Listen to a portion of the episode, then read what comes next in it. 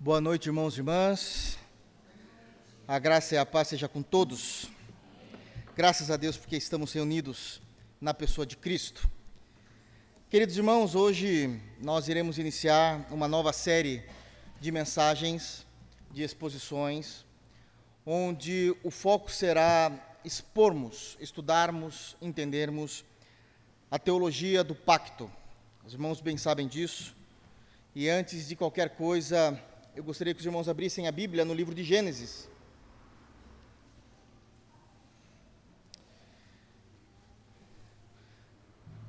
Eu gostaria também já de trazer algumas informações importantes a respeito daquilo que nós iremos falar por algumas semanas aqui em nossa comunidade. E já alertar alguns irmãos para que também não se assustem, porque pode ser não estou afirmando, mas pode ser que seja falado, comentado aqui, uh, termos que não são tão usuais a nós, porque realmente é uma doutrina um pouquinho mais profunda, mais séria. Não é uma doutrina que, a priori, ela. Com certeza, alguns teólogos vão ficar muito bravos do que eu vou falar agora aqui, mas eu falo isso de forma muito respeitosa. Não é uma doutrina que, a priori, alegre o coração. Mas ela é uma doutrina que, quando nós conseguimos ver Cristo nela, e a ação soberana de Deus em tudo aquilo que Ele faz, isso de fato trará satisfação em Deus, em nossos corações. E assim como nós temos aprendido, quanto mais satisfação nós temos em Deus, mais Deus é glorificado em nossas vidas. Então, ele é um assunto de suma importância de suma importância para o nosso cristianismo, para a nossa fé e para a nossa confissão de fé que fazemos diariamente diante de Deus, diante dos homens e até mesmo para nós mesmos. Como ele é um assunto um pouquinho mais doutrinário do que o comum que temos pregado aqui, eu quero fazer isso de uma forma muito didática. Eu não quero ser muito moroso, mas também eu não vou correr, para que todo mundo possa muito bem entender aquilo que a Bíblia fala a respeito desse assunto, que é de suma importância. Então, antes mesmo de nós lermos os textos, eu quero fazer uma oração com os irmãos, porque vai ser diferente de uma pregação expositiva, e eu peço já que os irmãos também me perdoem, porque como reformados nós amamos e temos como primazia da pregação, a pregação expositiva, onde é lido um texto, é exposto o texto, explicado o texto e aplicado o texto. Como nós iremos falar de uma doutrina específica e não de um texto específico, nós teremos aqui algumas sequências de pregações temáticas. Temáticas. Então nós não iremos focar necessariamente no texto, e no seu contexto imediato, anterior ou até mesmo posterior, como a gente sempre faz. Nós iremos passear bastante nas Sagradas Escrituras, nós vamos analisar os textos, não necessariamente, respeitando o texto, obviamente, isso é, uma, isso é uma regra nossa, sem dúvida alguma, porque as Escrituras assim pedem. Todavia, nem sempre nós iremos, iremos entender o contexto daquilo que o autor escreveu, mas iremos tentar observar, e a gente vai precisar treinar um pouquinho os nossos olhos teológicos, para não necessariamente ler os textos como usualmente e corretamente nós lemos, se atentando aos contextos, mas tentando perceber que quando ele falava, quando ele escrevia no poder do Espírito Santo aquele texto, mediante todo o contexto, do, com suas motivações, com, com os seus objetivos, aquele texto, o tempo todo ele estava aplicando uma teologia por detrás daquele texto, subentendendo todos os autores bíblicos, que aquele que estava lendo já entendia sobre o que ele estava falando. Ele estava cuidando de uma situação eventual ou momentânea de que determinada igreja, por exemplo, no Novo Testamento, estava enfrentando. Então ele escreve algo àquela igreja muitas vezes entendendo que ele não precisa ser minucioso em pontos específicos daquilo que ele está escrevendo, porque ele entende que, por serem cristãos, aqueles que estão lendo aquilo que ele está escrevendo, já entendem do que ele está falando. É exatamente aqui que muitas das vezes, nem sempre, mas muitas das vezes nessas exposições, nós iremos tentar captar aquilo que ele já imaginava que a igreja sabia, porque é sobre isso que ele vai estar fundamentando a sua teologia. Então, eu preciso e vou juntamente com os irmãos tentar treinar os olhos dos irmãos para que a gente consiga enxergar no texto aquilo que não é a prioridade do texto, mas está no texto. Não é a prioridade do texto, mas está no texto, tranquilamente. Nós não vamos criar absolutamente nada. Ok? Vamos fechar os nossos olhos, vamos orar. Graças te damos, Senhor, pela tua santa palavra. Graças te damos pela oportunidade que temos de louvar, engrandecer, exaltar, cultuar o teu santo nome. Nos dirige, Senhor, em cada culto, em cada sermão, dirige também os nossos corações, a nossa compreensão, para que possamos de fato entender a realidade daquilo que iremos pregar, que é a tua palavra. Nos ajuda a ter uma percepção mais refinada dos textos, onde conseguimos ver a tua glória, a tua graça, a tua soberania, o teu amor e a tua bondade. Nos ajuda, Senhor, a sermos inspirados pelas Escrituras e somente pelas Escrituras e alegrar os nossos corações, porque temos visto o Senhor de uma forma como possivelmente alguns irmãos nunca tenham visto. Mas é assim que o Senhor também se revelou em Sua palavra. É no santo nome de Jesus que nós oramos. Amém. Irmãos, então vamos lá. Antes de qualquer coisa e até mesmo antes de ler o texto, eu preciso trazer aqui algumas observações que são importantes, não somente para hoje, mas para toda essa série de mensagens que iremos pregar sobre teologia do pacto, ok? Então vamos começar definindo. E aqui eu já quero dizer que pode ser que haja um probleminha. Definições, por característica, já é você, de fato, conseguir esclarecer aquilo que você quer dizer. Isso é uma definição. Então, estou definindo a respeito de um assunto. Exemplo, que não é o que a gente vai falar hoje aqui. Defina Novo Testamento. E isso é mais simples, é dizer que o Novo Testamento é toda aquela doutrinação que começou a ser mais clara a partir da pessoa de Cristo e não antes da pessoa de Cristo. Pronto, eu defini.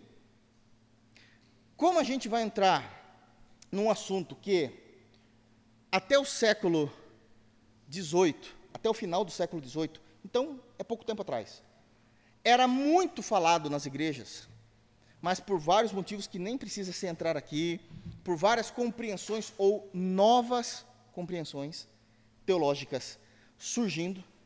Uma delas, aquilo que nós conhecemos como dispensacionalismo. A ideia e a compreensão do estudo, da exposição, do ensino, da pregação, da teologia do pacto, isso foi se esvaindo na igreja.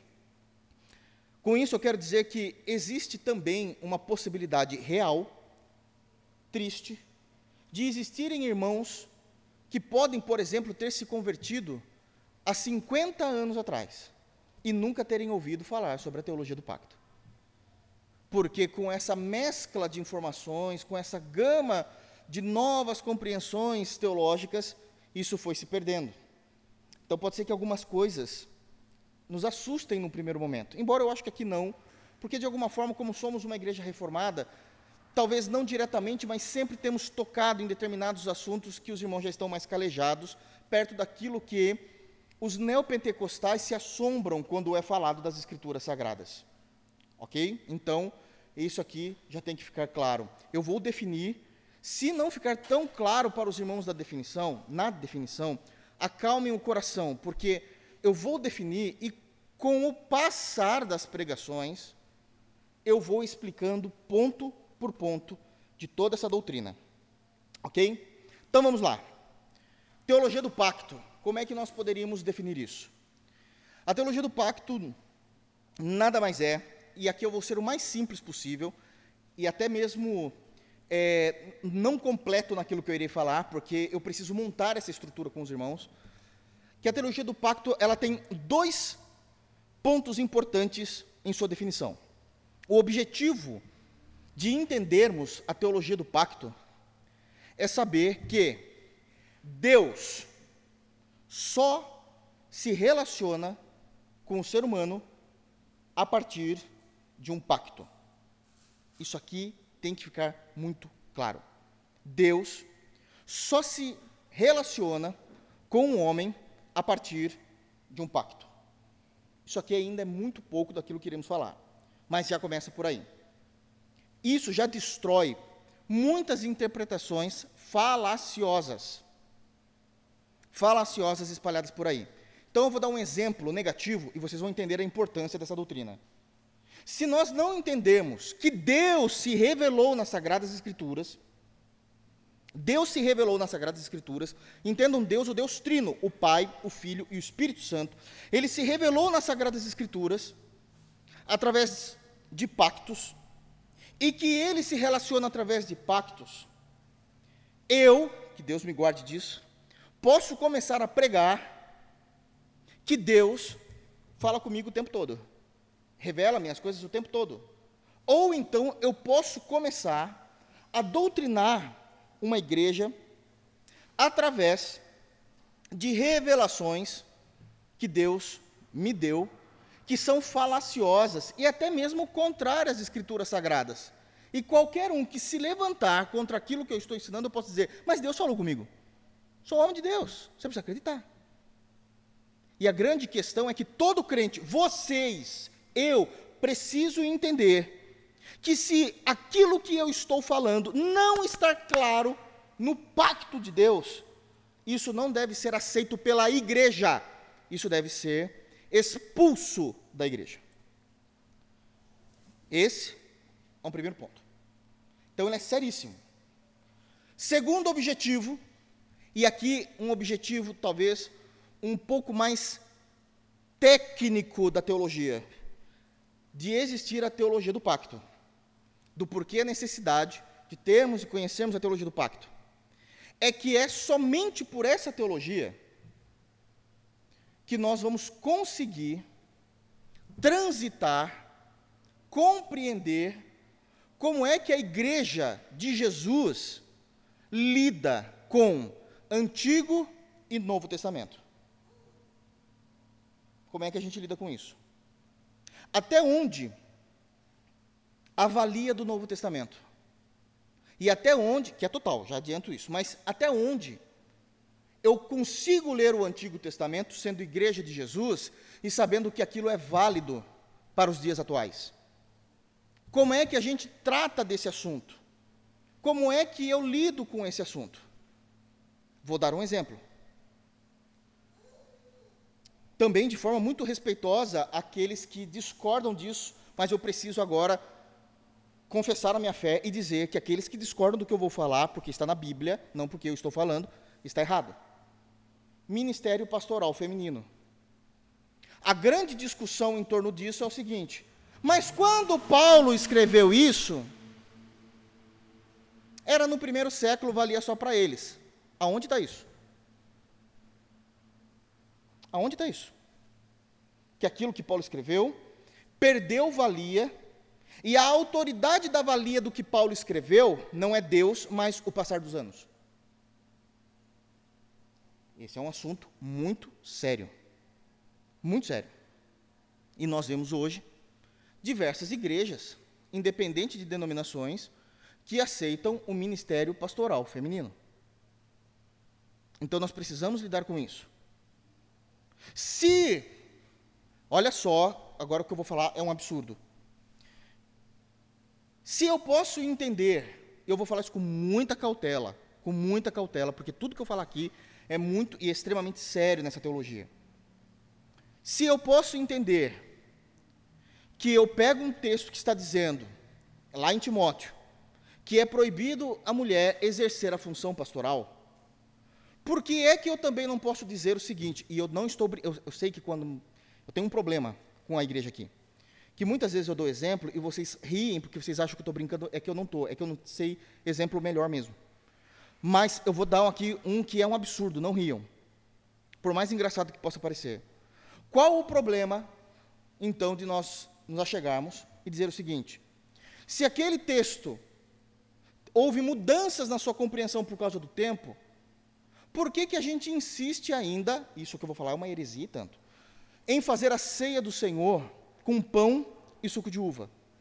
Isso também é coisa do passado. Por que, que a gente não pode fazer a ceia com Coca-Cola e cheeseburger? Não, mas isso não, não, não, saiu, do, não caiu em desuso. Aonde está que um texto não caiu em desuso, mas o outro caiu?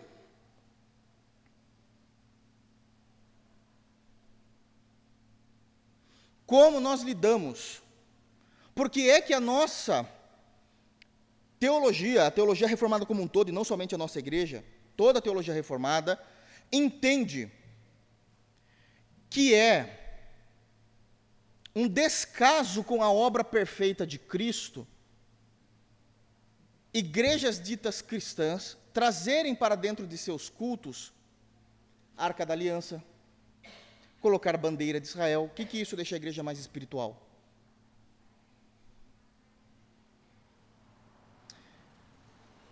Aqui então já vai uma coisa bem mais séria. A teologia do pacto nos ensina que Israel, o povo judeu, já não é mais o povo de Deus. E alguém pode dizer: Meu Deus, o que, que esse pastor está falando? Eu estou falando o que a Bíblia diz. A gente vai passar por esses textos. Então, dois objetivos principais. A teologia do pacto nos mostra como é que Deus se relaciona com o homem sempre através de um pacto. E como é que a gente consegue transitar, sendo igreja de Jesus, da nova aliança, do Novo Testamento, entre Antigo e Novo Testamento? Como é que a gente crê a respeito de determinados assuntos prioritários da fé cristã, quando nós abrimos em textos do Antigo Testamento? Do Antigo Testamento. Vou soltar um outro ponto aqui, que é extremamente difundido pregado nas igrejas. Que Deus, o nosso Deus, tem dois povos: a igreja e os judeus. Quem já ouviu isso? Isso é muito comum. Muito comum. Aliás, eu tranquilamente eu vou dizer que se não for uma igreja de fé reformada, de teologia reformada, todas as igrejas defendem que Deus tem dois povos: a igreja e os judeus. E isso é uma heresia. Isso é falso. Isso é falso. Isso é falso. É entender que Deus aceita um povo simplesmente porque Deus decidiu aceitar, do qual esse povo não passa por Cristo, que entregou Cristo, que matou Cristo. E a gente está dizendo, os judeus é o povo de Deus. Não confundam. Os judeus não ser mais povo de Deus, e olha aqui a definição, e aqui a gente vai precisar usar a, a, a inteligência. Eu vou ter que puxar a inteligência para os irmãos começarem a ter percepções que talvez a gente sempre é muito genérico no assunto e a gente precisa ter aqui algumas consciências muito claras.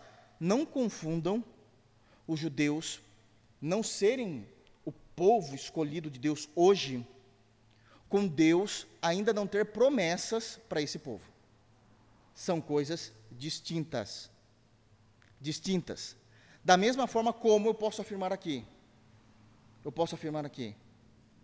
Não é errado você perguntar algo a Deus. E eu vou dizer também, é totalmente errado você questionar a Deus. Pode parecer a mesma coisa, mas eu estou falando de coisas diferentes é necessária inteligência para a gente compreender isso. Ok? Dito isso, um outro ponto. Quando nós falamos de imediato de teologia reformada, igreja calvinista, imediatamente já vem na mente, muitas vezes do próprio reformado, como de irmãos que não são reformados, que na nossa concepção a principal doutrina que se existe é a doutrina da predestinação. E isso acontece porque a doutrina da predestinação nos últimos anos ficou extremamente em evidência em todos os círculos evangélicos no país, no mundo, isso voltou com, com, uma, é, com um diálogo mais profundo, com uma compreensão mais profunda e, principalmente, por causa da distância que a doutrina da predestinação total, né, é, uma distância total tem do, da compreensão teológica falaciosa, ainda que respeitosamente eu diga isso, do livre-arbítrio. Mas não é, isso nem de longe é a doutrina mais importante da fé e da teologia reformada. Então, qual é a doutrina mais importante da fé e da teologia reformada? A teologia do pacto. Porque se não existe um pacto dado por Deus, nenhuma outra teologia subsiste. Todas as doutrinas, prestem atenção, eu estou afirmando isso. Todas as doutrinas, todas as temáticas das Escrituras Sagradas, sem exceção, não há exceção, todas elas estão debaixo da teologia do pacto. Todas elas, sem exceção. Teologia da justificação está debaixo da teologia do pacto. Teologia da graça, debaixo da teologia do pacto. Teologia da eleição, predestinação, debaixo da teologia do pacto. A teologia da santificação está debaixo da teologia do pacto. Tudo está debaixo da teologia do pacto. Tudo está debaixo da teologia do pacto. É por isso que é comum, quando vocês começarem a ler alguns assuntos um pouquinho mais sérios da teologia, que vocês vão perceber que os reformados quase sempre, quase sempre, são chamados de aliancistas. Nem todo reformado é um aliancista. Mas tranquilamente 90% talvez dos reformados são aliancistas. O que é então ser um aliancista? É entender que Deus sempre teve uma única aliança, mas que ele a executou em momentos diferentes da história, mas sempre foi a mesma. Nós vamos entrar nisso também. Pode ficar tranquilo. Eu só estou definindo e vou jogando a explicação para depois.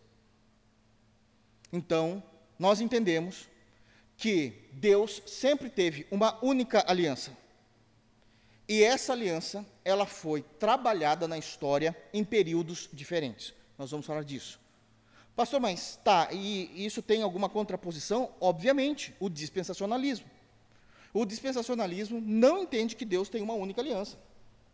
Pelo contrário, Deus trabalhou de forma diferente de sete formas diferentes, tendo trabalhado até agora de seis formas diferentes, e trabalhar a sétima forma no milênio que eles entendem como futuro. O milênio do Apocalipse. Então aqui vocês já estão entendendo que, está vendo como é que a gente lida com Antigo e Novo Testamento? Depende muito de como nós entendemos a teologia do pacto ou não. Porque para nós, e para 90% dos reformados, o milênio do Apocalipse não é literal e nem será no futuro.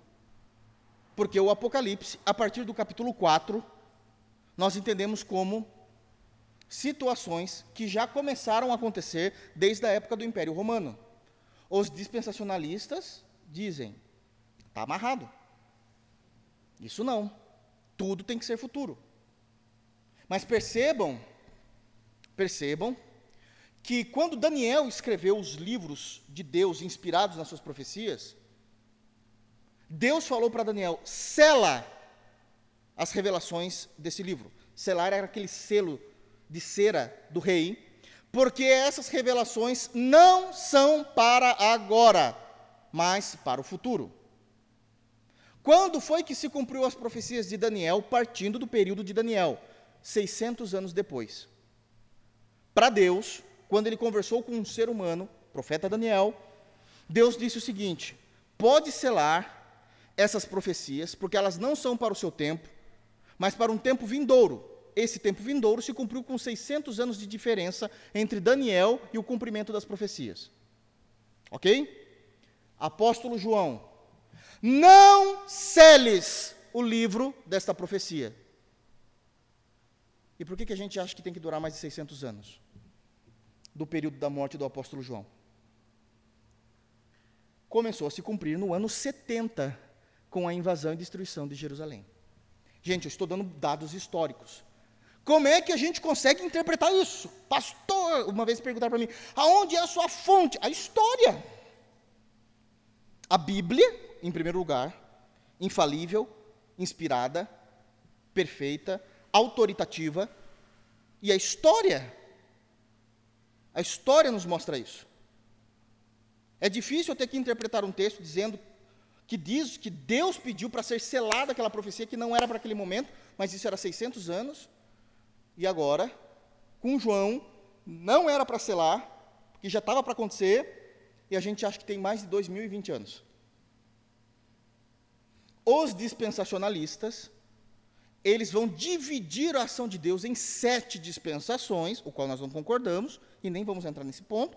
Só estou mostrando para os irmãos que a maneira como nós lemos as Escrituras e compreendemos como Deus age na história e se relaciona com o homem, é a maneira como nós iremos interpretar as doutrinas e os textos bíblicos. O que, que eu quero dizer com isso? Que a teologia de pacto é de suma importância para a tua vida, para a minha vida e para a vida da igreja. Porque se nós. E não adianta falar assim, ah, eu não sou da teologia do pacto, eu não sou da teologia dispensacionalista. Piorou, então você é um herege. Porque não dá para interpretar os textos bíblicos de forma aleatória. O que eu estou falando aqui, irmãos, eu preciso que fique muito claro, porque é um, é, é, é um assunto que não é tão comum, mas é culto de doutrina, então eu vou começar a forçar os irmãos um pouquinho. O que precisa ficar claro aqui é que o fato de talvez, eu não estou dizendo que vocês estão fazendo isso, mas eu quero que vocês guardem isso para sempre na vida de vocês.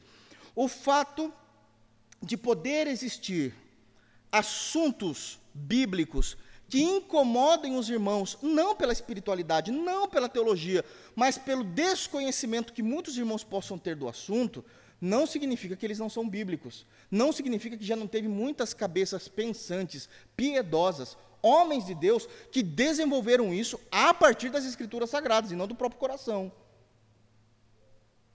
E não do próprio coração. Então, se alguém se assustar, acalma. Tudo é bíblico. Tudo é bíblico. Ok? Por isso, então, que nós somos chamados de aliancistas e nós não somos dispensacionalistas. E por último, agora eu vou aumentar um pouquinho aquilo que eu já falei. A teologia do pacto não é apenas a forma como Deus se relaciona, mas a teologia do pacto, estou dando aos pouquinhos, é mais fácil. É a maneira como Deus age, é a maneira como Deus reage e, de novo, a maneira como Deus se relaciona com o homem. A teologia do pacto é a única e exclusiva maneira que Deus determinou por Ele mesmo de agir no ser humano, de reagir ao ser humano e de se relacionar com o ser humano. Fora disso, não há base bíblica. Fora disso, eu afirmo, por causa das escrituras sagradas, na autoridade das escrituras, que fora disso, qualquer um que defender algo fora não pode ser considerado cristianismo. Percebem como eu agora estou falando do que é doutrina e vocês precisam defender isso com a vida? Fora disso, toda compreensão não pode ser vista e entendida como cristianismo. Essa introdução era necessária. Agora eu quero ler os textos bíblicos para a gente basear todo o sermão. Livro de Gênesis, por favor, capítulo 2. Vocês vão ver, eu vou falar três textos de Deus agindo. Nesses textos haverá uma reação e um relacionamento de Deus para com o homem. Se nós lermos de uma forma bem superficial, o irmão entenderá o contexto do texto sem problema nenhum, é salvo em Jesus. Mas se a gente não conseguir ter aquele olho mais aprumado na teologia, talvez a gente não consiga perceber o que é que Deus está fazendo aqui em segundo plano. Ok? Então, Gênesis, eu só vou ler por enquanto. E conforme for passando o texto, o, o sermão, eu vou explicando, porque eu não estou pregando expositivamente. Ok? Nós estamos tratando de um tema. Então, Gênesis, capítulo 2, eu quero ler apenas dois versículos com os irmãos. O versículo de número 15 e o versículo de número 16. Não será apenas esse texto que eu irei ler, já passo um outro texto. Gênesis capítulo 2, versos 15, 16 e 17. Peço já desculpa aos irmãos, eu não estou muito bem, tenho tossido bastante. Todos abriram? Vocês acharam Gênesis, né, irmãos? Só para ficar um pouco mais tranquilo, vocês estão me olhando meio, meio assustados. Contexto: a criação do homem e Deus colocando o homem no jardim do Éden. Então os irmãos já percebem que o homem e a mulher, é, a mulher sim, mas o homem não foi criado no Éden. Deixa isso para quando a gente fizer a exposição. É só para cutucar. Então ele é colocado no jardim do Éden. Quando ele é colocado lá, olha o que é dito. Versículo 15.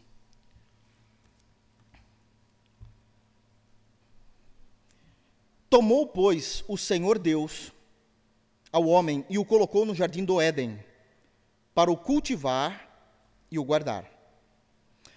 E o Senhor Deus lhe deu esta ordem: De toda árvore do jardim comerás livremente, mas da árvore do conhecimento do bem e do mal não comerás, porque no dia em que dela comerdes, certamente morrerás. Até aqui. Quero ler um outro texto. Gênesis, capítulo 3, vers, versículo de número 15. Gênesis, capítulo 3, versículo 15. Texto muito conhecido. O contexto aqui é Deus trazendo juízo após o pecado do primeiro homem, Adão, e da primeira mulher, Eva. Em Gênesis 3,15, Deus está trazendo uma palavra a Eva após a sua queda. E ele diz o versículo 15: Porém, inimizade entre ti e a mulher, entre a tua descendência e o seu descendente, e seu, de, seu descendente. Este te ferirá a cabeça, e tu lhe ferirás o calcanhar. Quero ler um outro texto. No mesmo capítulo, o versículo de número 21.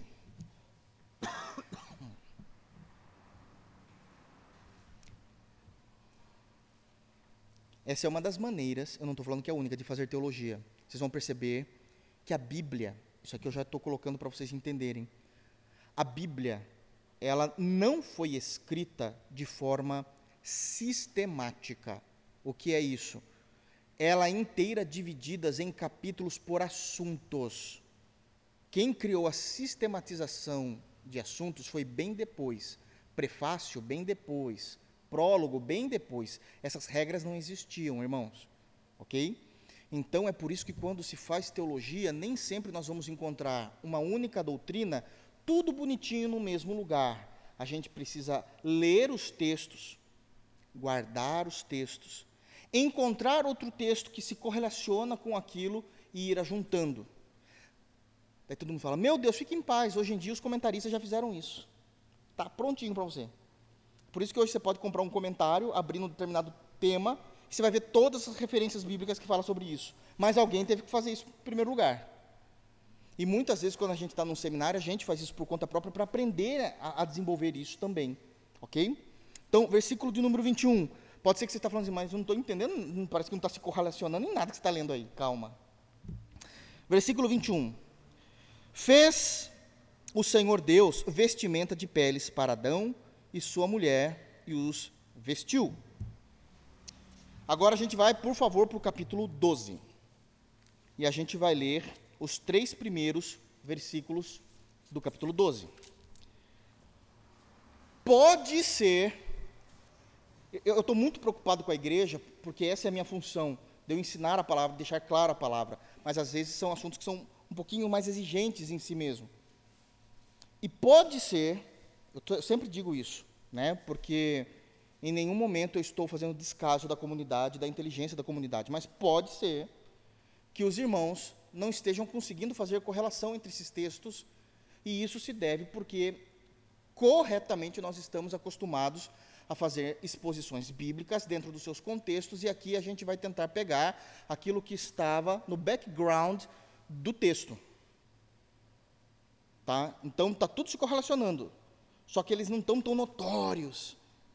Eles estão escondidinhos ali, porque o autor, no caso aqui Moisés, tinha em mente que esses irmãos já sabiam disso. Ok? Pastor, mas eu não sei, por isso que tem pastor. Calma. Tá? Gênesis capítulo 12, versos 1 a 3. Ora, disse o Senhor a Abraão: Sai da tua terra, da tua parentela e da casa de teu pai, e vai para a terra que eu te mostrarei. De ti farei uma grande nação, e te abençoarei, e te engrandecerei o nome, se tu uma bênção. Abençoarei os que te abençoarem, amaldiçoarei os que te amaldiçoarem. Em ti serão benditas todas as famílias da terra. Até aqui. Pastor, ok. Eu, eu, eu conheço os textos, mas talvez eu não consiga fazer a correlação desses textos. Então, deixa eu já te falar. Todos esses textos foram escritos a partir do pacto que Deus fez com os homens. Ele está no background, ele está escondido. Ele não está tão claro debaixo da luz da ribalta, mas eles estão ali. Todos esses textos foram escritos a partir da teologia do pacto. Todos eles, Deus está fazendo um pacto com esses homens. Com esses homens. E eu vou explicar esses pactos, porque aqui tem dois pactos diferentes nos textos que nós lemos. E isso vai ficar muito mais claro conforme a gente for entendendo e explicando. Ok? Antes de nós entrarmos então agora nos textos, eu também preciso fazer uma introdução aos textos que eu li. Primeira coisa, pastor, o que é um pacto? E eu quero trazer aqui algumas pontuações de como nós precisamos entender o que é um pacto a partir da compreensão de Deus. E a compreensão de Deus é tudo. Deus domina sobre tudo, sobre o reino dos céus, sobre o reino da terra. Então, o que é um pacto? Primeiro lugar, o pacto ele deve ser entendido também, não importa, o termo pacto, ele pode ser compreendido perfeitamente também com o termo aliança.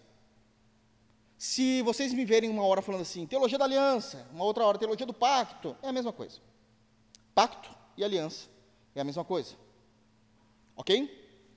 Segundo ponto, importante a respeito da teologia do pacto. Como é que a gente consegue ver isso agora na prática, não apenas na definição? Vamos começar a colocar isso na prática. A teologia do pacto, ou um pacto em si, ele é feito, ele é realizado. Prestem atenção. Isso aqui é muito importante porque eu estou falando a partir da perspectiva de Deus. Não nos interessa a perspectiva humana. Um pacto ele é feito a partir da perspectiva de duas partes. Isso é uma aliança. Duas partes entrando num acordo. Num acordo que tem valia e precisa ser honrado. Ok? Aí você fala, até aqui está ótimo. Vou acrescentar mais um pouquinho. Embora seja feito em, por duas partes, esse acordo então é chamado de, ou esse pacto, essa aliança, sempre, sempre tem que ser entendida como uma aliança ou um pacto bilateral. São duas partes. Mas não confundam algo aqui, que agora isso é extremamente doutrinário. Embora ele seja bilateral, em hipótese alguma, são duas partes de igual valor. Não. Na aliança, no pacto realizado por Deus, sempre é Deus que toma a iniciativa e sempre é Deus quem determina as cláusulas e as resoluções desse pacto. Ele é soberano. Isso precisa ficar muito claro. Vamos colocar essa fé, essa profissão de fé na prática? Se eu não entender isso, eu posso, como parte desse pacto, sou uma das partes desse pacto, o homem e Deus, é, essas são as partes, criar, incluir, introduzir elementos, a fé, a aliança, porque eu tenho o mesmo valor, a mesma autoridade, porque é 50-50. Não. Não, é 99% Deus, 1% homem, e nesse 1% do homem, nem. é verdade, eu não estou brincando, irmãos. Nem direito a voto ele tem. Quem determina é Deus. Vocês vão ver a seriedade dessa doutrina. Por isso, é a partir dessa perspectiva que a gente começa a ler todos os textos. Nossa, mas então o homem não tem vontade própria? Vontade própria tem, livre-arbítrio não. São duas coisas diferentes. Faz a diferenciação, pastor. Óbvio, você acordou. Meu Deus, por que, que eu vou falar disso? Vamos lá. Eu me arrependo de começar a pregar essas coisas. Vamos lá. Você acordou, vou, tentar ser simples e depois eu vou ser análogo e depois vocês vão querer me matar. Mas é bíblico. Você acorda pela manhã para trabalhar. Isso é a vontade do homem. E você diz: Hoje eu quero colocar a minha camisa vermelha para trabalhar, é a sua vontade. E você vai lá e coloca. Isso é vontade humana. Arbítrio tem peso de eternidade. Eu aceitei, eu escolhi Jesus. Mentira. Você caiu. Adão caiu e com ele toda a geração. E não precisa nem de Adão, a gente ia cair sozinho também. Nós iríamos cair de qualquer forma. Se Adão caiu, nós iríamos cair. Porque Adão é o representante da raça. Se ele caiu, a gente ia cair. Mas ele caiu e isso veio sobre toda a raça.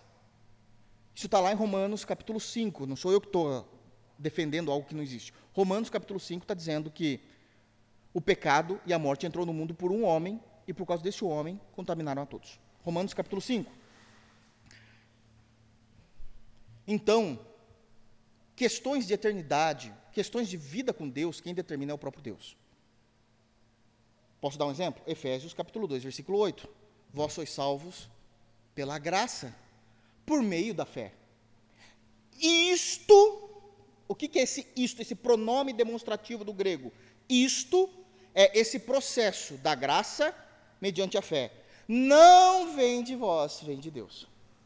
Deus nos salva com a graça, porque Ele desperta em nós a fé, e essa fé que Ele desperta em nós é aceita pela graça, e nós somos salvos. Isso não vem de vós, para que ninguém se glorie, diz o texto bíblico. Só que eu também preciso ser honesto.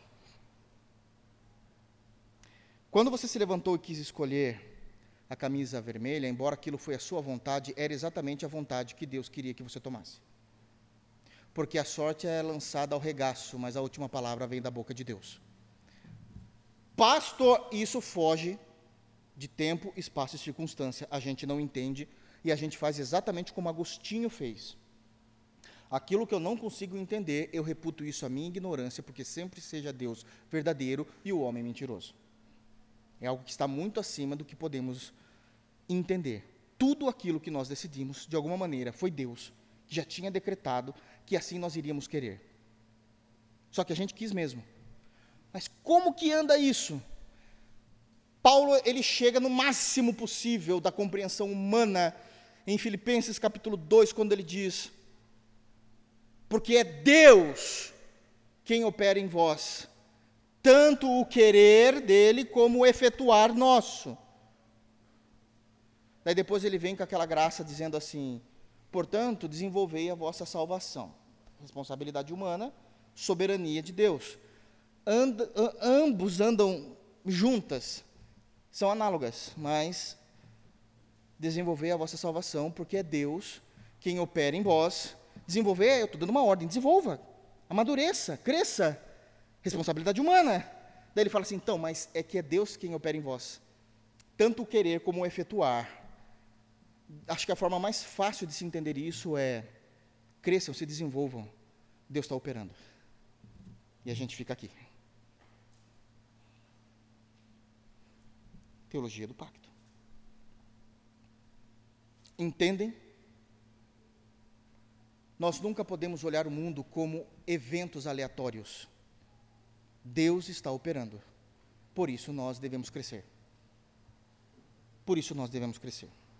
Então é um acordo bilateral, mas não igual entre as partes. O que podemos entender ainda como teologia do pacto? Nesse acordo estão claros, porque é a palavra, as responsabilidades das partes e os direitos e bênçãos das partes.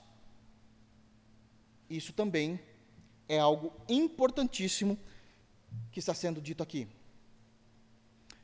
Um outro ponto sobre o que é um pacto, e aqui eu também preciso deixar muito claro para vocês, porque Deus decidiu que fosse assim. A pergunta é: por quê? E a resposta é: Deus decidiu que seria assim. Que nos pactos, agora vocês já viram que eu estou falando plural, porque tem mais de um. Nós vamos entender isso.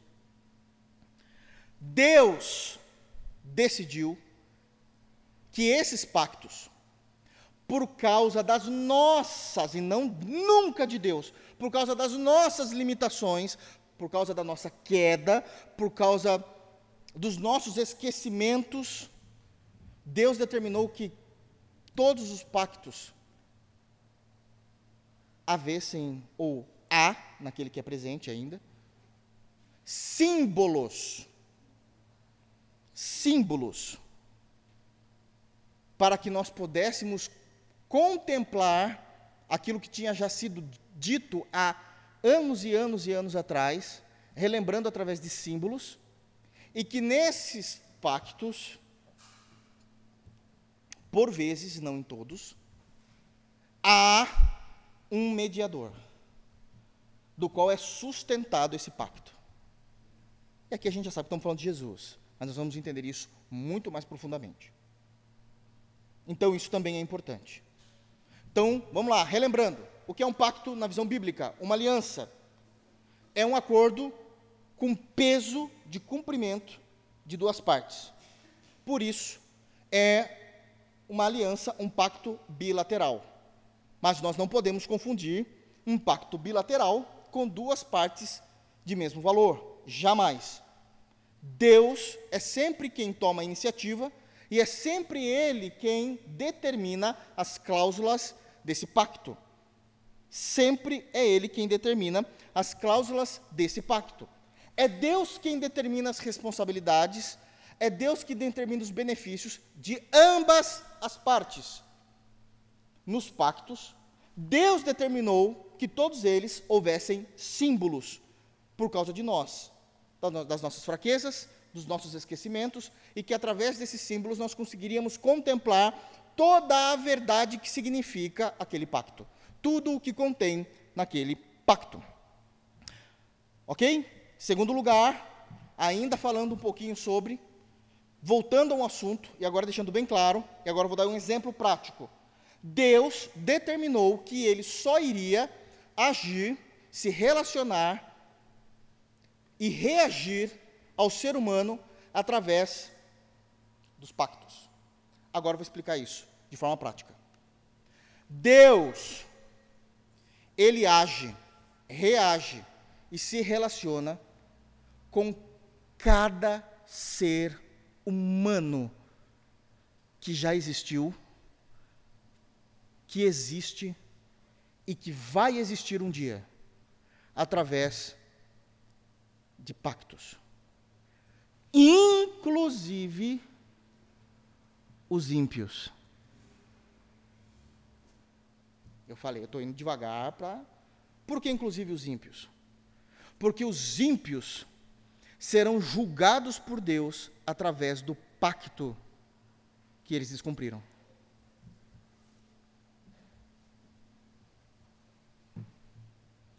Toda relação de Deus com a raça humana aqui não importa se são ímpios ou crentes toda relação de Deus é por meio de um pacto. É por meio de um pacto.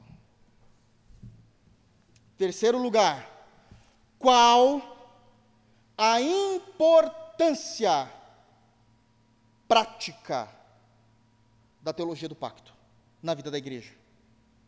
Qual a importância prática da teologia do pacto no meio da igreja?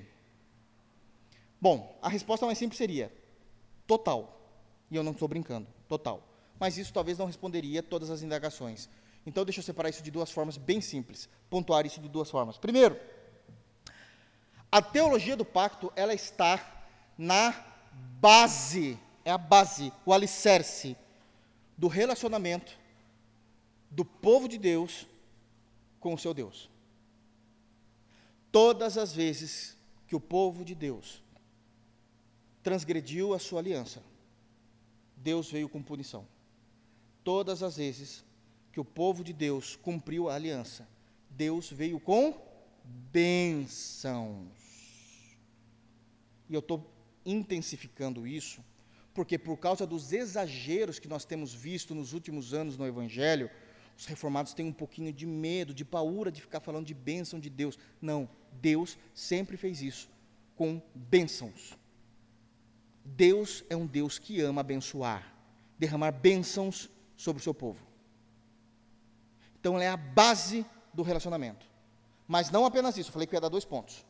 O segundo ponto, de qual é a importância prática da, da teologia do pacto, da teologia da aliança na vida da igreja, é que se nós não entendermos a teologia da aliança, do pacto, nós não conseguiremos entender verdadeiramente o que é o Evangelho. Porque o Evangelho é uma aliança. É uma aliança. Então a gente precisa chegar nele, entendendo essa teologia, para contemplar ele com maior glória. E é aqui que a gente fica mais satisfeito em Deus, que eu falei para vocês no início do sermão. Ok?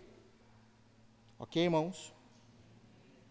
Então, deixa eu falar um pouquinho para os irmãos, entendida essa introdução, voltar nos textos que nós lemos. Deus ele vai se relacionar, e agora já ficou claro, por meio de pactos e nunca por, por fora deles. E eu quero citar os únicos dois pactos que Deus fez com a raça humana. O primeiro pacto é chamado de o pacto das obras. O pacto das obras. E eu quero explicar um pouquinho sobre eles para vocês. E prestem atenção nisso, que isso é doutrinário também. Como foi o pacto das obras? Primeiro ponto. Foi o primeiro pacto que Deus fez com o homem. Segundo ponto. Deus fez esse pacto somente, exclusivamente, com Adão e sua esposa. Somente e exclusivamente com Adão e sua esposa.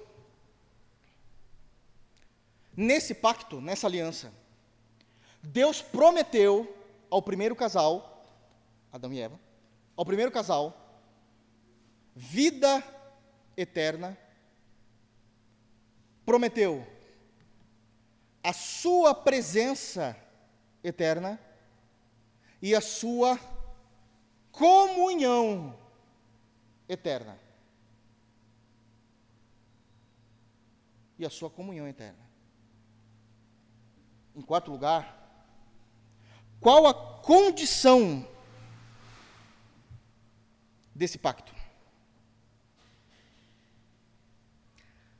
A condição desse pacto era a obediência perfeita do primeiro casal.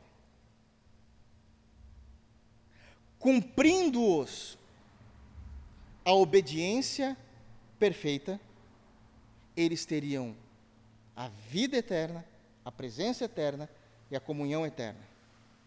Descumprindo, falhando na obediência perfeita, eles teriam a ausência de Deus, a morte eterna e o juízo eterno.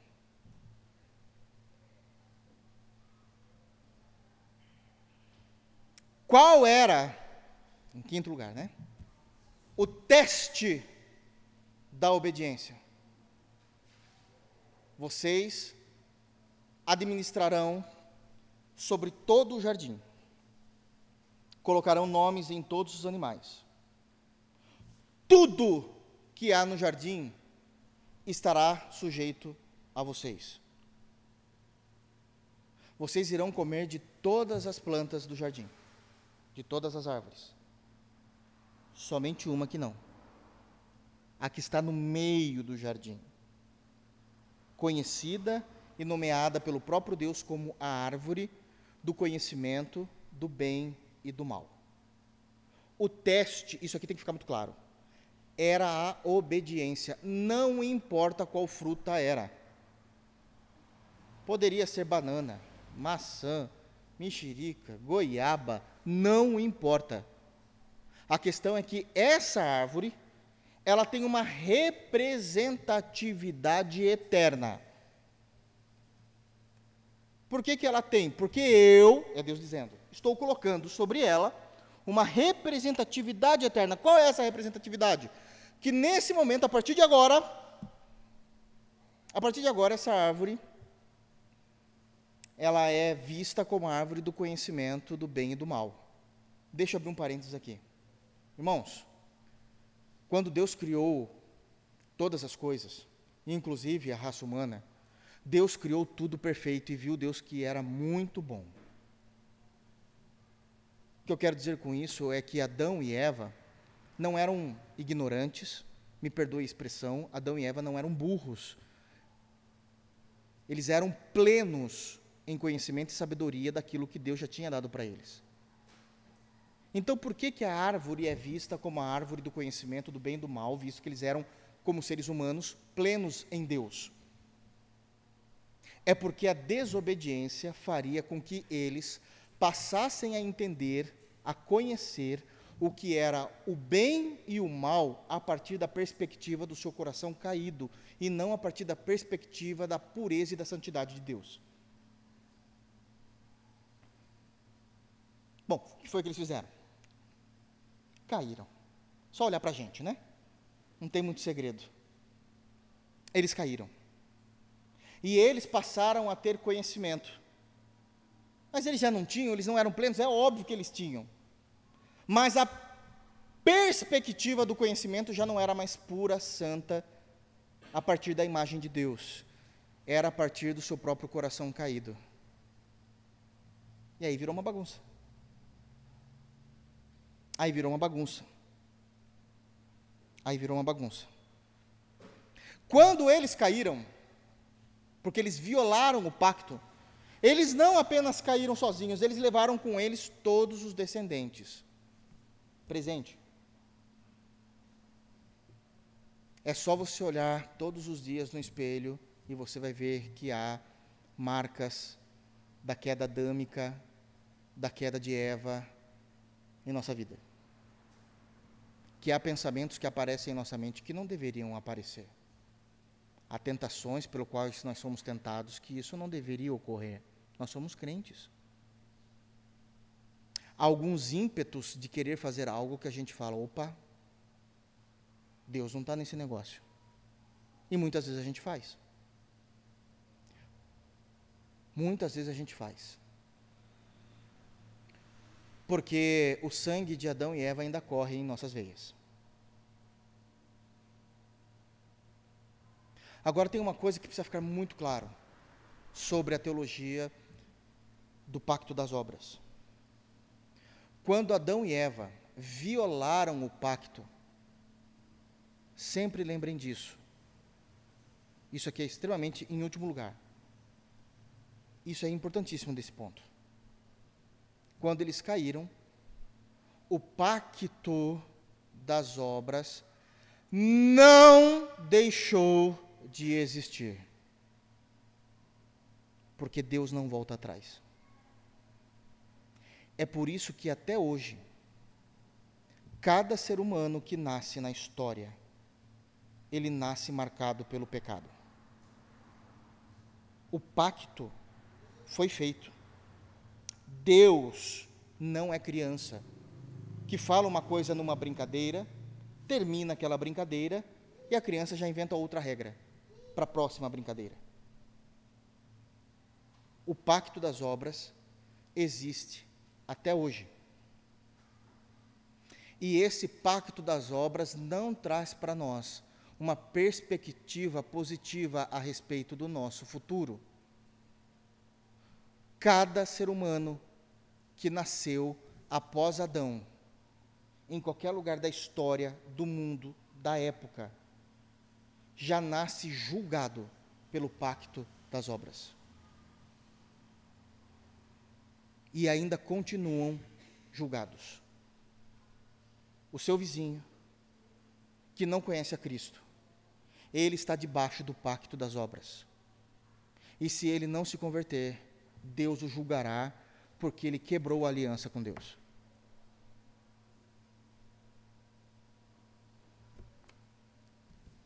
Esse pacto existe até hoje. E é a partir desse pacto que Deus irá julgá-los. O fato de Adão e Eva terem caído, violado o pacto das obras, durou só aquela geração, não significa que o pacto foi desfeito. Agora, o pacto é lido na sala do trono, não nas cláusulas, cláusulas de direitos, mas qual é a punição pela quebra do contrato. Morte eterna, juízo eterno e afastamento eterno de Deus. Para cada ser humano que nasceu após Adão. Segundo lugar, aguentem aí, eu preciso terminar, irmãos. É denso, mas eu preciso terminar. É que eu estou falando devagar porque eu preciso que vocês entendam isso. Vai ficar mais tranquilo depois, de verdade, de verdade. Eu creio. O segundo é o pacto da graça. É o pacto da graça. Prestem atenção no que eu vou definir aqui para vocês. No pacto da graça, Deus e somente Deus, em misericórdia, amor, bondade, e graça. Prestem atenção que eu vou falar. Colocou ao lado do pacto das obras esse novo pacto, o pacto da graça. Mas não apenas ao lado do pacto das obras. Deus também colocou o pacto da graça em contraste ao pacto das obras, porque já não é mais por obras, mas não apenas ao lado e em contraste, é um pacto infinitamente superior ao pacto das obras.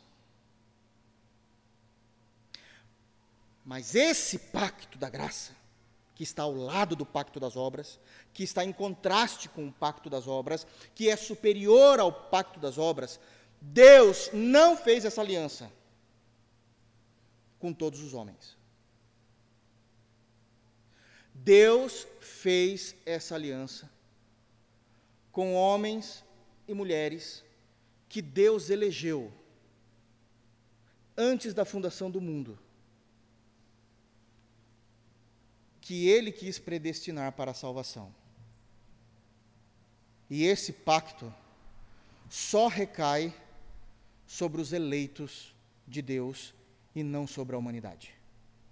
Quão grande amor é esse? Quão grande amor é esse? Quando é, pastor, que esse pacto da graça entrou em vigor? Um outro erro que nós discordamos da oposição dessa teologia.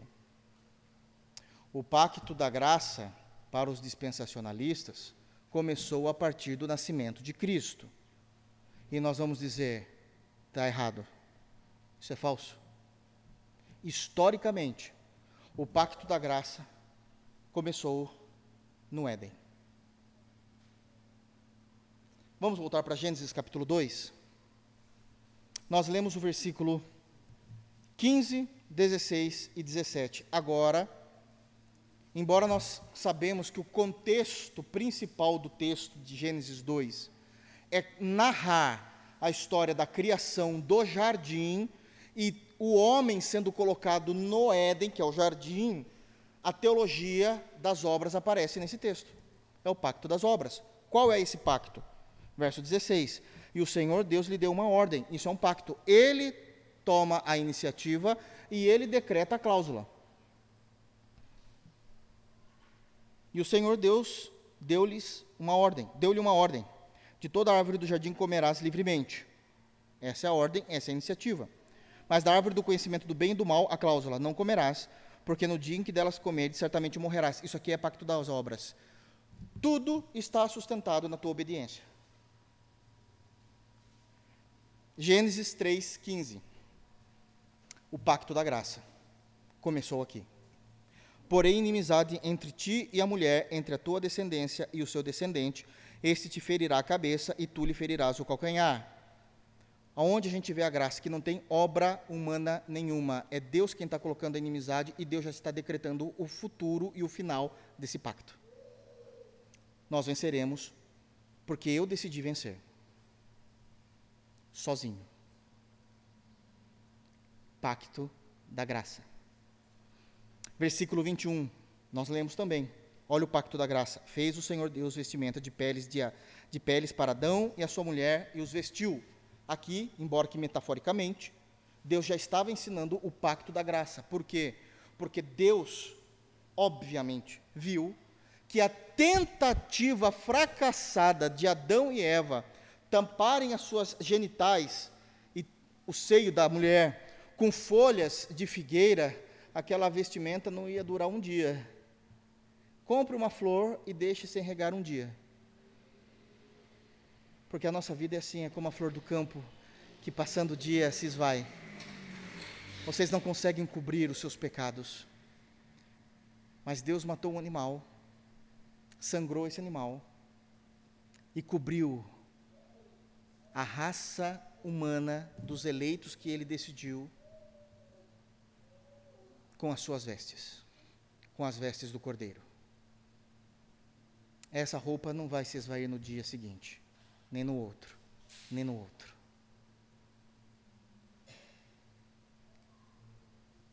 Deus, já estou terminando, irmãos, mas eu preciso que vocês segurem aí um pouquinho. Deus, então ele faz por misericórdia o pacto da graça. O pacto da graça, ele entra em vigor já em Gênesis, já em Gênesis, nada é feito por obras a partir de Gênesis, perdão, a partir da queda. E um ponto importantíssimo, importantíssimo aqui. O pacto da graça, eu disse isso, foi administrado em dois períodos diferentes. O primeiro período em que o pacto da graça foi administrado foi o período que nós conhecemos como o Antigo Testamento. Sim, o pacto da graça ele inclui inteiramente o Antigo Testamento. Como é que Deus ele administrou, prestem muita atenção agora. Como é que Deus administrou o pacto da graça no Antigo Testamento? Essa é a grande pergunta. A resposta bíblica, teológica, notória é que Deus administrou o pacto da graça no Antigo Testamento através de promessas, Gênesis 3,15. Porém, inimizade, essa é uma delas. Através de profecias, Deus levantou homens e deu profecias, dizendo, nós lemos em Gênesis 12: Farei de você uma grande nação o meu povo. Vocês serão o meu povo, eu serei o vosso Deus. Só que isso vai extrapolar, de tal maneira que todas as famílias da terra, está falando de todas as nações seriam alcançadas, serão benditas por causa de você. Profecias, sem dizer as profecias dos profetas, que nós temos em todo o Antigo Testamento. Deus fez isso e administrou o pacto da graça, por favor, através do sacerdócio levítico. Toda a estrutura da religião do Antigo Testamento.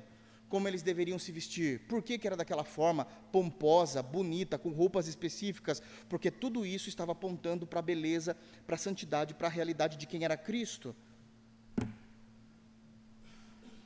Como é que Deus administrou o pacto da graça no Antigo Testamento? isso aqui, vocês estão craques, porque eu tenho falado muitas vezes aqui.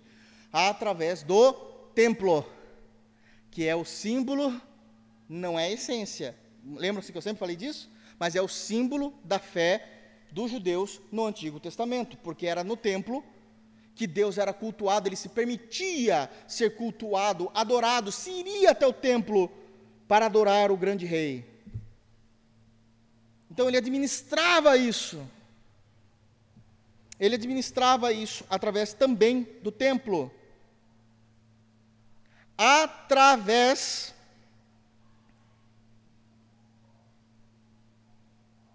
da lei de Moisés. E aqui eu quero trazer alguns pontos específicos da lei de Moisés. Eu preciso trazer isso aqui específico. Primeiro, através da lei de Moisés, Deus administrou o pacto da graça pela circuncisão. O que é a circuncisão, pastor? Era arrancar a pele, que hoje nós conhecemos como fimose, do prepúcio, no, no, no popular, do pênis, do menininho, aos oito dias de idade.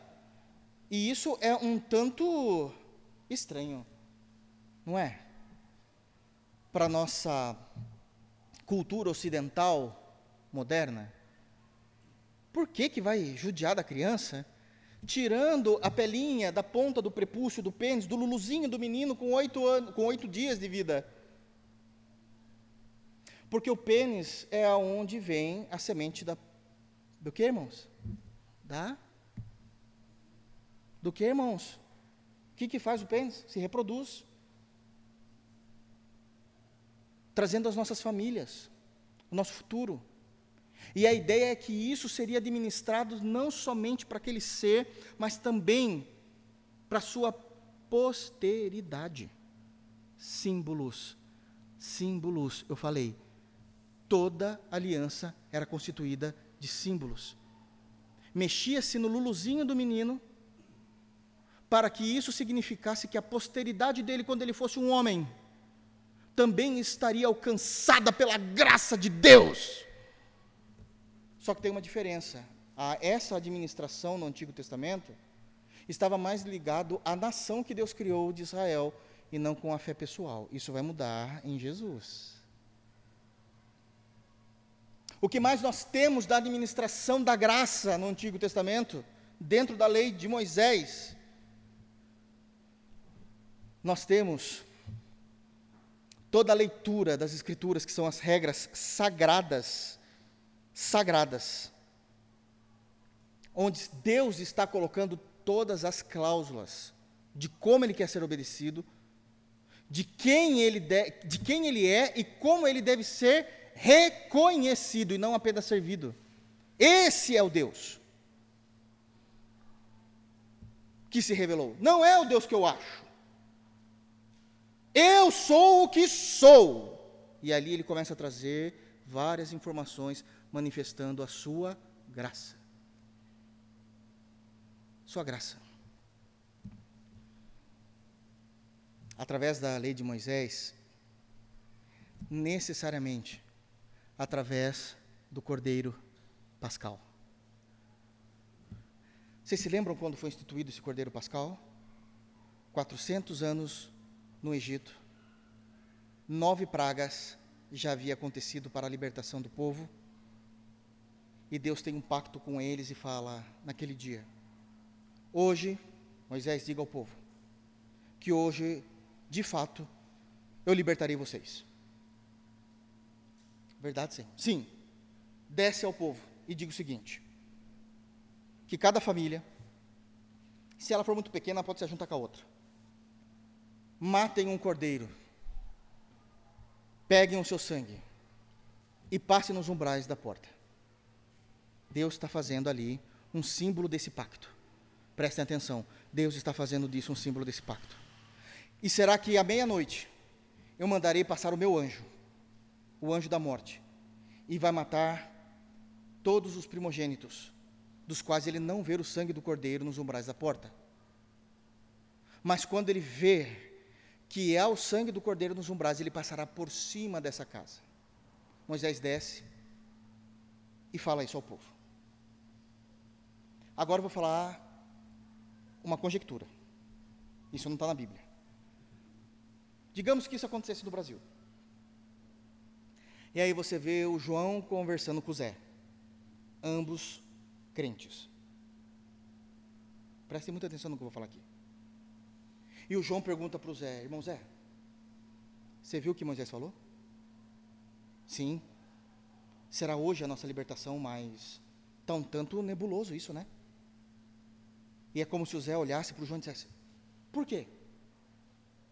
Por que, que isso está nebuloso? Você não viu? Jeová irá mandar o seu anjo da morte.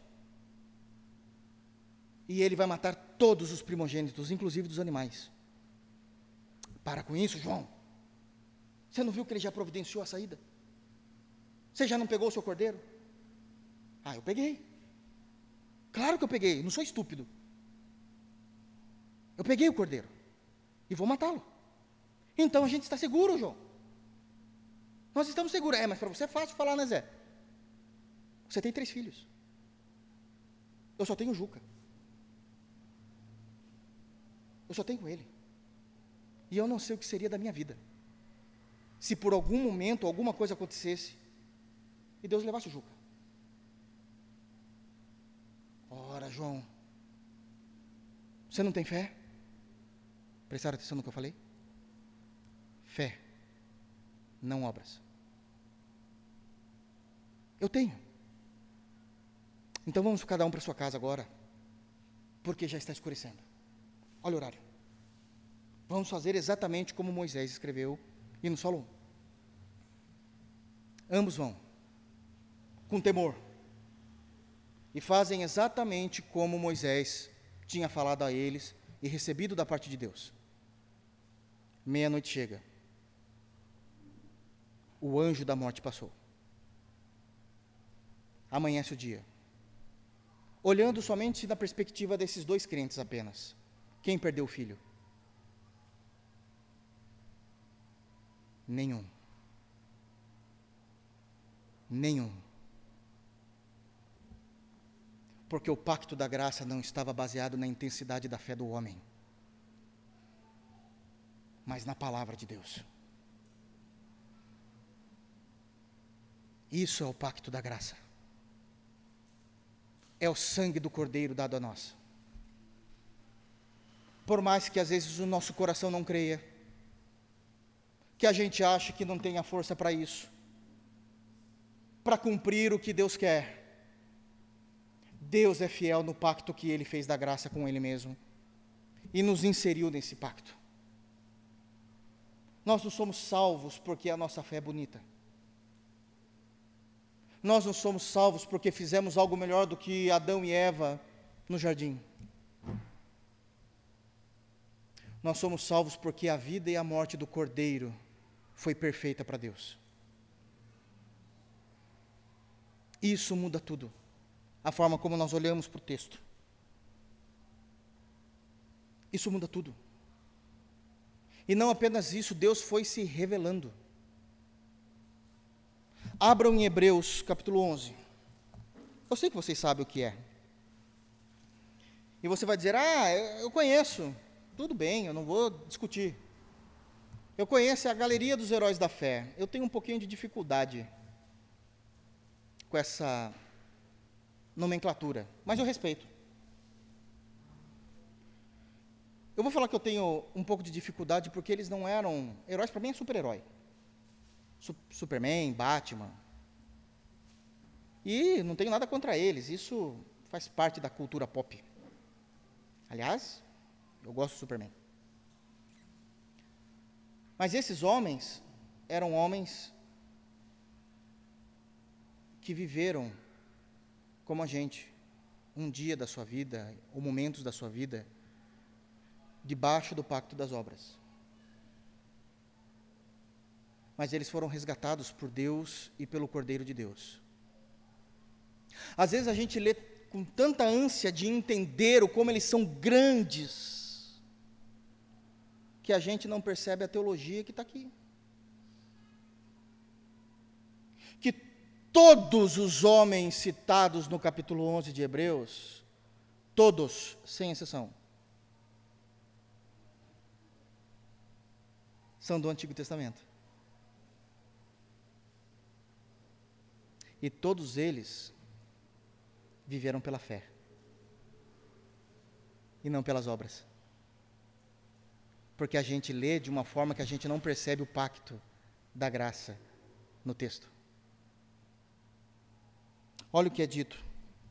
Verso desde o do, do, início, rapidamente. Ora, a fé é a certeza das coisas que se esperam, a convicção dos fatos que não se veem. Aqui é a definição do que é fé.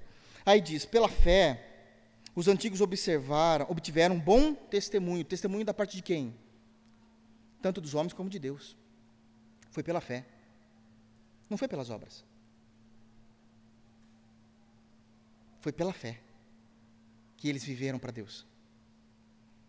Pela fé, entendemos que, o, que foi o universo formado pela palavra de Deus, de maneira que o visível veio a existir das coisas que não aparecem. Aqui tem um outro ponto. O autor aos Hebreus, o tempo todo, ele está fazendo aqui um apanhado da história de todo o Antigo Testamento. Ele começa falando da criação, verso 3. Verso 4, ele vai falar do primeiro homem que teve fé em Deus: Abel.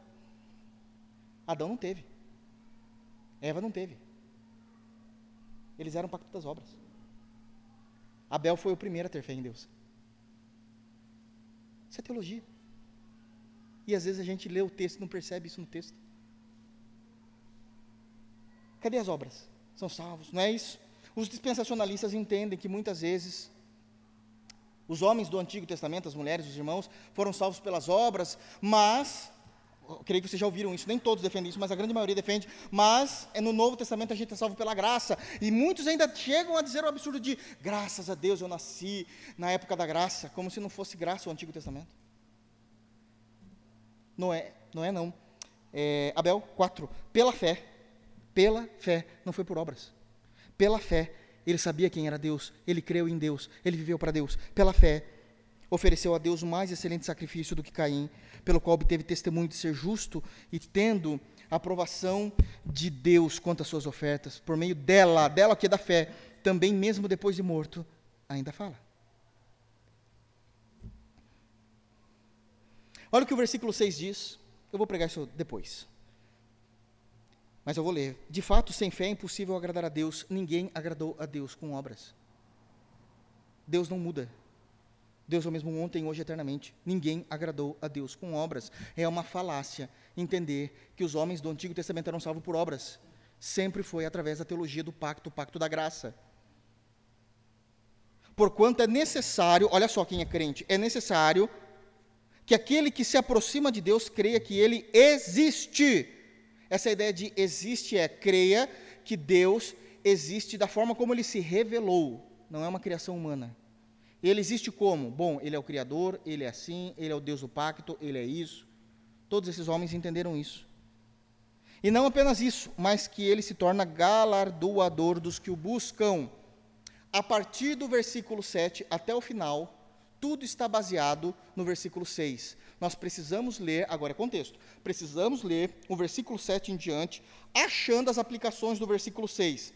Então, tudo a partir de agora vai ser falado o que esses homens, como, perdão, esses homens creram em Deus e como eles foram abençoados por Deus porque eles creram em Deus. Versículo 7, por exemplo, pela fé, Noé, divinamente instruído acerca dos acontecimentos que ainda não se viam. Ele creu, vai vir dilúvio. Ele creu pela fé, não foi pelas obras. E sendo temente a Deus, aparelhou uma arca para a salvação da sua casa. Qual foi a recompensa? Galardão é recompensa. A recompensa por ter fé em Deus, a sua família foi salva. Todo o capítulo 11 é isso, é pela fé, é pela fé, é pela fé, é pela graça. Porque isso não vem de vós, e isso é dom de Deus. Por último, tinha muito mais coisas para falar, porque eu nem entrei no Antigo, no Novo Testamento, não deu tempo. Estou correndo aqui, não dá. Por último, eu encerro. E durante esse período do Antigo Testamento, que nós entendemos como da queda de Adão até o nascimento, morte e ressurreição de Cristo, essa aliança, ela foi sendo incrementada, não porque Deus mudava, mas porque Deus foi revelando isso progressivamente no Antigo Testamento. Vou dar um exemplo. Com Abraão, ele falou: Eu tenho um povo, só que esse povo não existe ainda. Você vai ser o primeiro. Vocês serão os hebreus. Entendem? Com Moisés, ele falou: Então, essa minha aliança tem cláusulas. E ele deu a lei. Com Davi, ele falou: todo o meu reino jamais se apartará da tua casa, porque foi assim que eu decidi. E foi de lá, da família de Davi, que veio o Salvador. Deus sempre se relacionou com o pacto. O pacto das obras, o homem falhou. E nunca mais existiu. E ninguém é salvo por ele.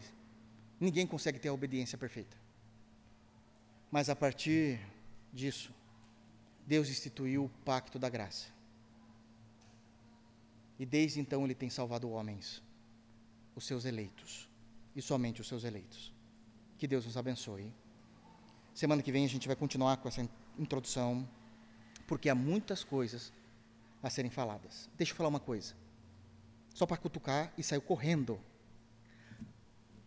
Teologicamente, não estou falando culturalmente nem historicamente, teologicamente, qual era a religião do Antigo Testamento, do povo de Deus do Antigo Testamento? Eu respondo, porque você vai errar. Cristianismo. E eu vou provar isso para os irmãos com um texto bíblico notório semana que vem, permitindo Deus. Que Deus nos abençoe em Cristo Jesus. Vamos ficar de pé? Feche os teus olhos. Vamos orar, pedir graça para Deus. E espero que todos durmam em paz essa noite. Pode falar. Irmão, só um minutinho antes da gente orar. Quinta-feira que vem agora, só para os membros da igreja, nós vamos ter a assembleia da nossa igreja local às 20 horas. Então, somente para os membros às 20 horas, quinta-feira agora. Tá bom? Vamos orar e agradecer. Senhor, nosso Deus, nosso Pai, Deus de toda a graça, na Sua santa presença, através dos méritos de Cristo, nós te rendemos graça, louvor e adoração. Porque o Senhor, através da tua graça, da tua misericórdia, nos incluiu. E essa decisão foi feita antes da fundação do mundo, em Cristo, no pacto da graça. Louvado seja o teu nome porque nós temos essa justiça perfeita do Cordeiro. Senhor, obrigado por tudo que ouvimos aqui, por tudo que aprendemos, que cada um de nós possa aplicar em nossos corações e na nossa vida diária a verdade da tua graça salvadora em Cristo, para que as nossas vidas sejam transformadas e sejam uma resposta de gratidão e alegria a sua graça e sua misericórdia para conosco. Leva-nos em paz para nossa casa, nos guarda e nos proteja com o teu cuidado e com a tua misericórdia. Nós te agradecemos em nome do Senhor Jesus. Amém.